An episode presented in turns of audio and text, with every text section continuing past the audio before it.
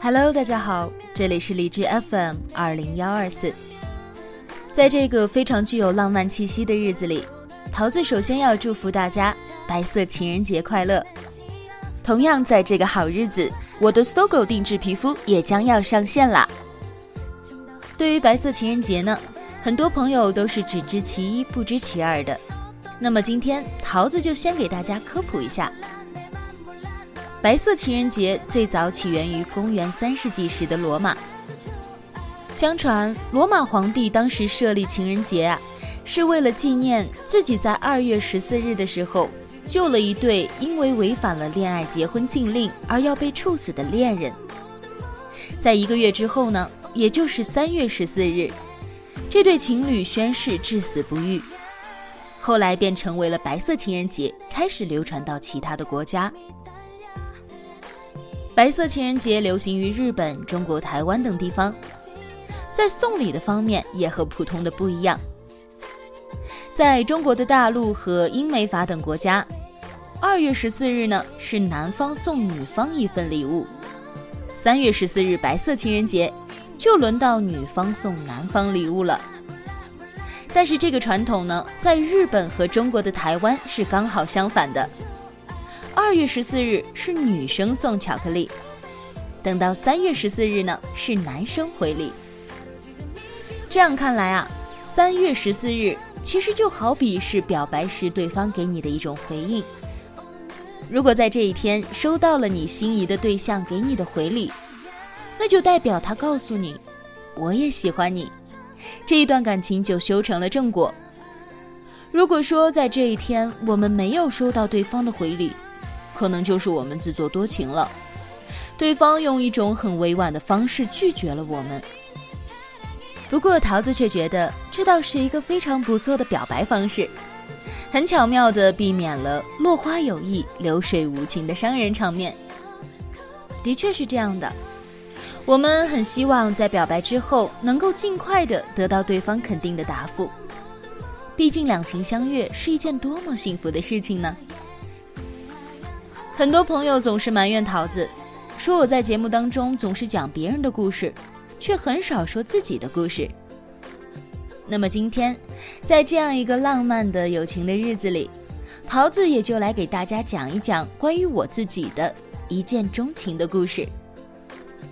桃子前几天呢，曾经在微博上提出了一个问题互动，猜一猜桃子心仪的男生是什么样的类型？猜对的朋友都会获得桃子精心准备的礼品一份，那么答案就在今天的故事当中哦。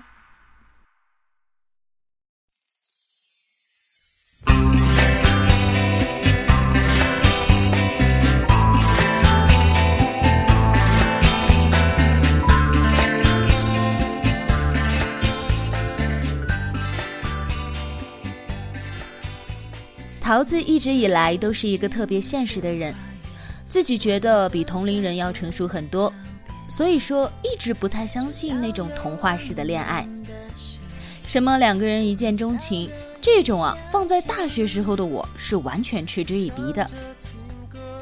但是如果你现在再跟我谈起这种恋情，我一定会深深的理解你，因为它真实的发生在了我的身上。一二年七月份刚从大学毕业，那个时候我还属于少年不知愁滋味的阶段，刚刚从毕业论文和答辩的压力中解放，也不着急着找工作，就想着什么都接触一下，增长一些社会经验。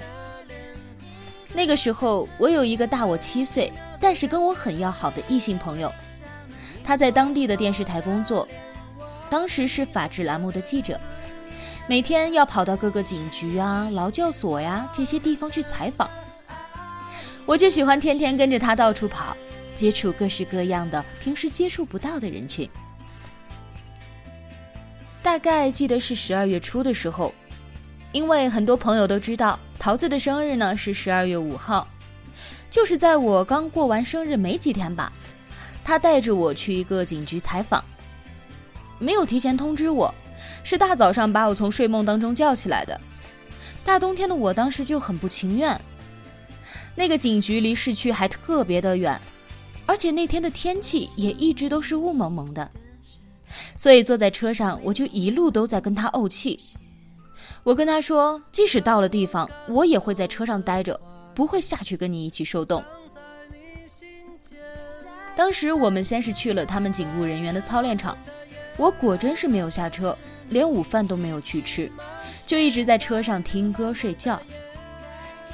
后来到了警务室要采访警员的时候，天也放晴了，太阳出来照在身上，暖洋洋的。朋友劝我下车走一走。呼吸呼吸新鲜的空气，我这才下去。现在想一想，真的是很感谢朋友当时的劝说，不然的话，我肯定会错失我这一辈子唯一的一次刻骨铭心的心动。下车的时候，有一位警员过来把我们往警务室的院子里引，还没有走到的时候，就听见院子里面吵吵嚷嚷的，从里面走出来了一个穿制服的小伙子。我听到后面有警员问他：“班长，记者来采访了，你不参加吗？”他摆摆手说：“算了，我还是不凑这个热闹了。”在他出门的时候，我和他打了一个照面。就在四目相对、擦肩而过的那一瞬间，我的心里突然升起了一种很异样的感觉。那种感觉很难用语言来表达。如果实在要形容的话，就像是阴沉了一整天的天空，突然间云开雾散了，周围的事物仿佛都从黑白变成了彩色一样。现在听来，可能这样的形容很是夸张，可是，在那个时候的确是这样的，就让我觉得，仿佛见他这一面，我这一整天的辛苦都是值得的。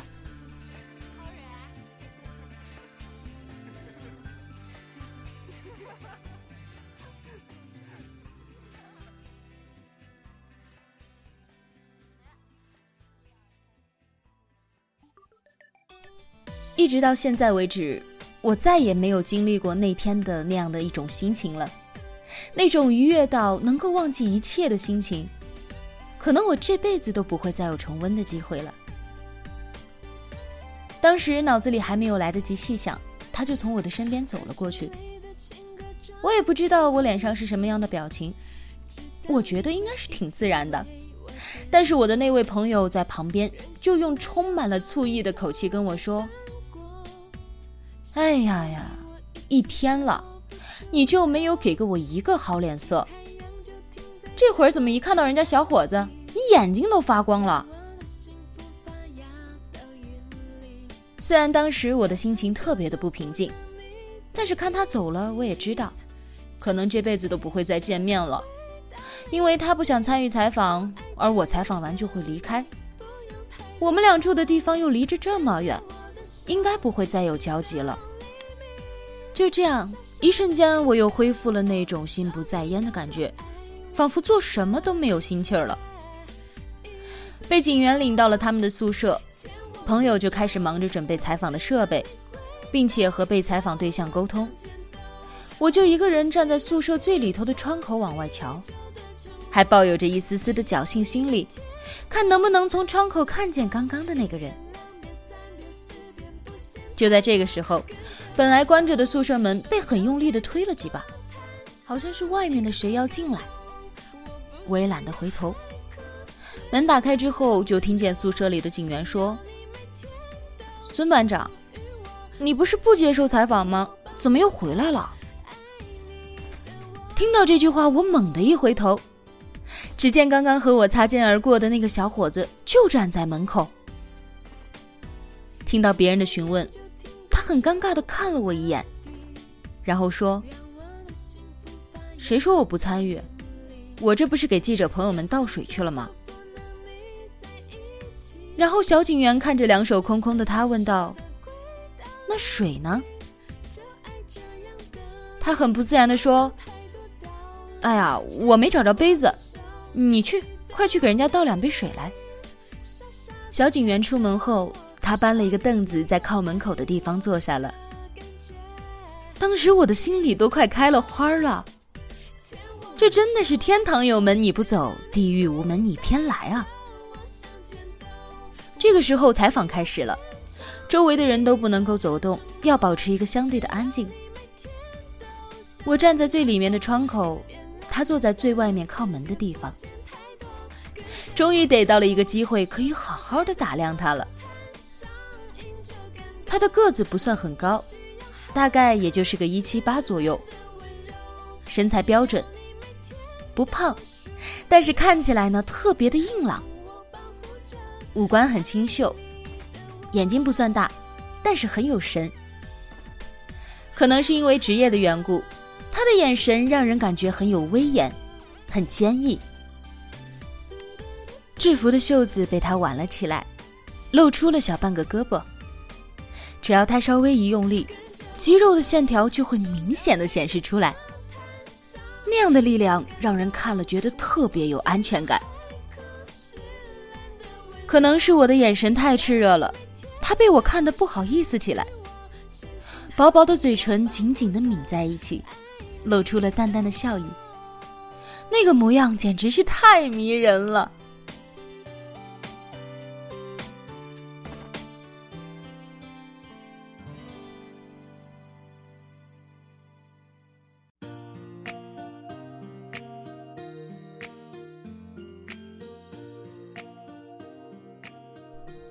桃子从小就对当警察的人有一种情结，因为我妈妈一直就很喜欢，她觉得当警察的穿上制服很帅，而且有一股男人味儿，所以我从小就受他老人家的熏陶，也渐渐的把这样的男生当成了迷恋的对象。在我的眼中，男人就应该是阳刚的、干净的、有力量的，不是那种浑身肌肉的健身男。但是他也一定要有着很结实的身体，宽大的肩膀会让我觉得，无论在什么样的情况下，他都能够把我保护的好好的。而这个就是之前微博互动问题的答案哦，你答对了吗？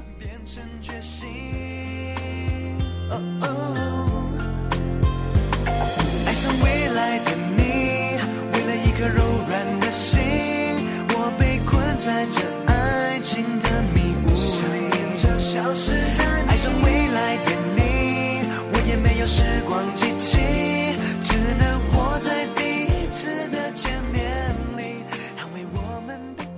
当时觉得对面的那个男孩真的是满足了我对恋爱对象的所有幻想，可是怎么去接近他呢？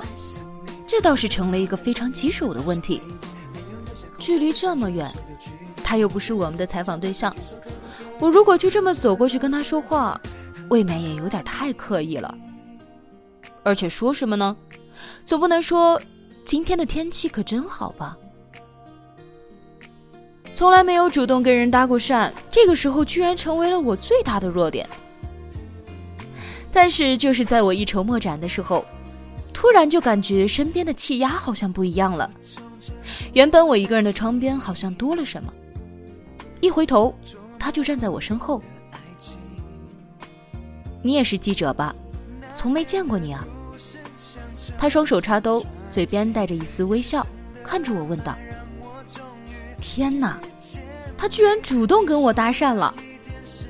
我觉得那天肯定是有菩萨保佑我了，不然为什么会想什么来什么呢？”就这样，我们两个人有一搭没一搭的聊着，直到采访结束。他又带着我们参观了他们的活动室、监控室。当然了，参观的多数时间他都是在跟我说话。我一直在考虑要不要开口问他要电话，就说是方便下一次的采访联系。但是碍于女孩的矜持，我一直都没有开口。美好的时光总是短暂的，就那么大点院子，终归是要转完的。到了我们该走的时候了。就在这个时候，他突然跟我说：“方便的话，能把你的电话留给我吗？我对电视台的工作也很感兴趣，如果有机会，我想去试试。”第三次，今天的第三次心想事成，我觉得我肯定是撞了狗屎运了。就这样，很顺利的留下了彼此的联系方式之后，我们就离开了。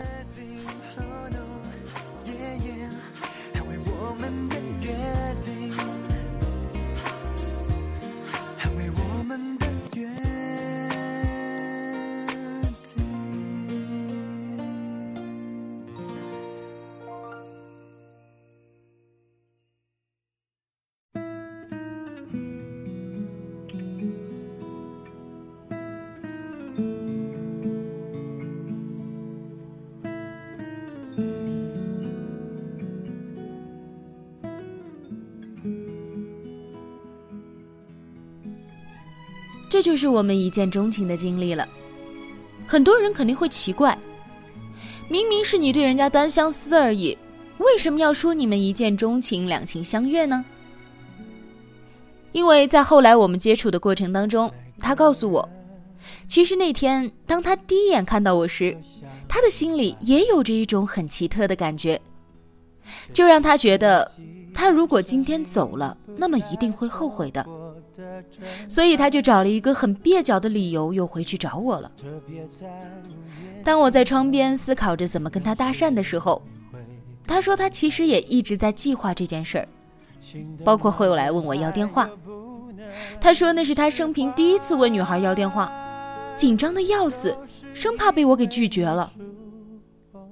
而且他还说什么喜欢电台的工作呀，想来试一试啊，那都是扯淡。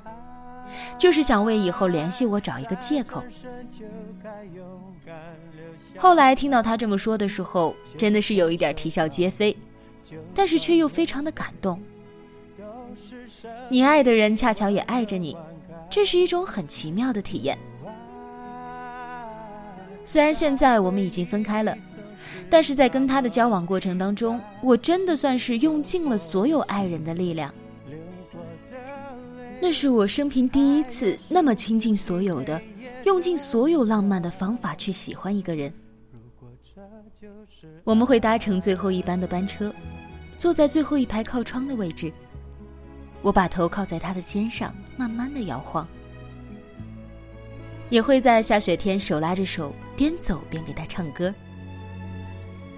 他会背着我穿过最黑的地下通道。在楼道里偷偷亲吻，却有人来的时候，他会把我的头紧紧地按在他的胸口，然后一个人去承受大家投来的异样的眼光。我其实是一个很现实的人，在爱情里不太喜欢浪漫，但是那个阶段刚刚好是我满怀着少女爱情梦想的时候。跟他在一起的时光，真的是满足了我对爱情所有浪漫的幻想。有人肯定会问我，既然这么的刻骨铭心，那你现在还爱着他吗？其实我觉得，与其说爱他，不如说我爱的，是他曾经满足过我的，我心中关于爱情的那个美好蓝图。现在我们都有了各自的生活，但依旧是很要好的朋友。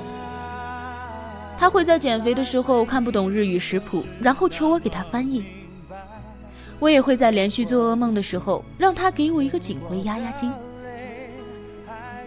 但是对于那一段美好的经历，大家都会当成回忆，好好的珍藏。曾经看到过这样的一段话，有人问，在这个世界上最残忍的事情是什么？有人说是贫穷，有人说是疾病，也有人说。是我爱的人不爱我，但是贫穷可以靠自己的努力改变，疾病也有着治愈的可能。可你爱的人不爱你，你就真的一点办法也没有了。所以在这样一个浪漫的日子里，桃子想要借着这个故事，祝福天下所有的朋友，希望你们爱的人恰巧也爱着你。无论最后结果如何。请在可以爱的日子里毫无保留地为对方付出，相信那将成为你人生当中最宝贵的财富。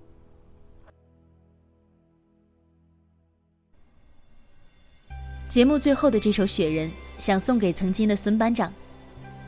这是在恋爱的时候我给你唱过的歌，我知道你现在还是会听。谢谢你告诉我，我唱过的，是你听过最好听的。